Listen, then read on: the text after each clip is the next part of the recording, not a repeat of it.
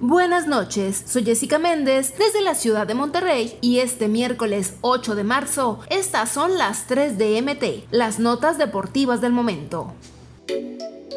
El León se plantó en Panamá en la Conca Champions, los octavos de final. Se impuso 1-0 en el partido de ida ante el Tauro FC, que tendrá que viajar la siguiente semana a Guanajuato para intentar hacer la gran hazaña, ya que en esta competencia vale el gol de visitante, así que tendrá que ganar por dos o más goles para avanzar a la siguiente instancia. Iván Moreno, que se había unido al ataque con el marco abierto, se encargó de empujar el balón y ese fue el 1-0 que le dio a la Fiera el triunfo en la cancha del estadio Rommel Fernández.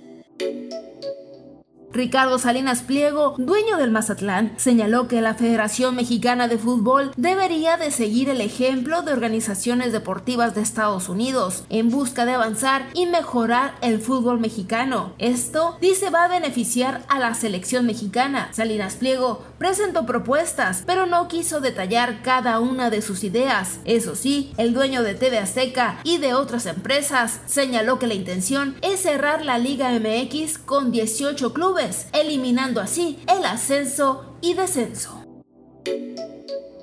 Juan Carlos Osorio está en Monterrey, Nuevo León, y según informó el comentarista de Multimedios Deportes, Willy González, llegó a Tierra Regia para una entrevista de trabajo. Osorio no tiene equipo para dirigir actualmente y se rumora que esa entrevista puede ser con la directiva de Tigres, pues el desempeño de los felinos a cargo del Chima Ruiz no ha sido la mejor, a pesar de que el equipo azul se mantiene en los primeros lugares del torneo Clausura 2023.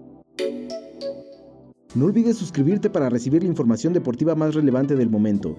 Esta y todas las noticias las puedes encontrar en mediotiempo.com y en todas sus redes sociales.